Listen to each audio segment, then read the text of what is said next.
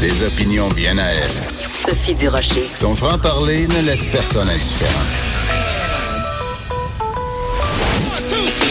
On n'est pas obligé d'être d'accord. Bonjour tout le monde, c'est Sophie Durocher. Très content d'être avec vous. On est le 8 novembre 2019 et avant de commencer, je dois vous dire, même si on fait de la radio, je vais vous décrire comment je suis habillée. Bon, essentiellement, j'ai mis des jeans. Ça, c'est correct. Mais j'ai mis mon coton. Mon... j'ai de la difficulté à le dire.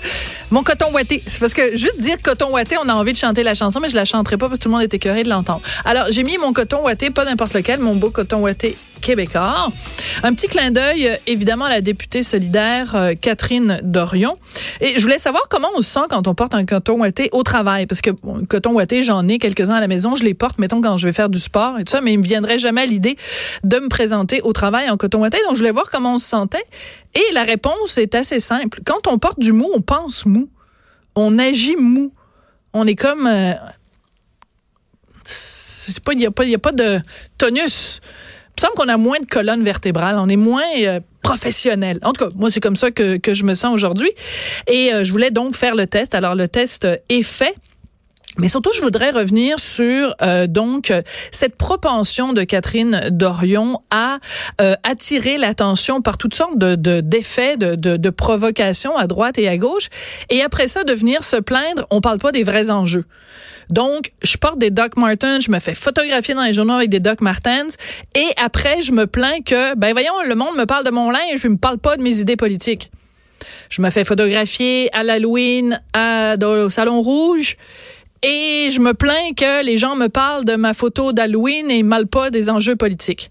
Et rebelote, elle l'a fait à nouveau puisque hier, vous savez que l'émission Tout le monde en parle de Radio-Canada est enregistrée le jeudi soir pour diffusion le dimanche et elle était à Tout le monde en parle et euh, le vendredi, on reçoit toujours le communiqué de Radio-Canada nous donnant un résumé de ce que les invités ont dit euh, à l'émission. Alors, on reçoit le communiqué de, Radio-Canada concernant le passage de Catherine Dorion. Je vous le lis euh, textuellement. Hein.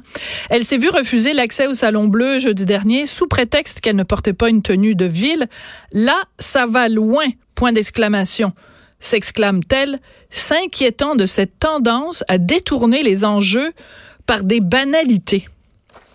Madame Dorion, si vous trouvez qu'on détourne les enjeux pour ne s'intéresser qu'à des banalités, ben, cessez d'émettre des banalités.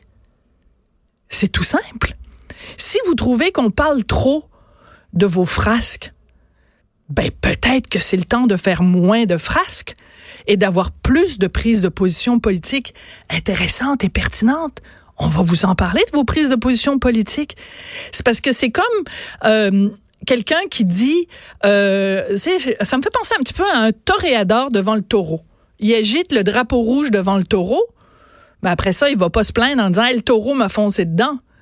Mais je veux dire, si vous faites de la provocation en faisant toutes sortes de choses qui, vous le savez très bien, va provoquer une réaction, après, venez pas dire ah ben là les gens me parlent pas de de la pauvreté puis de la lutte contre la discrimination puis tout ça.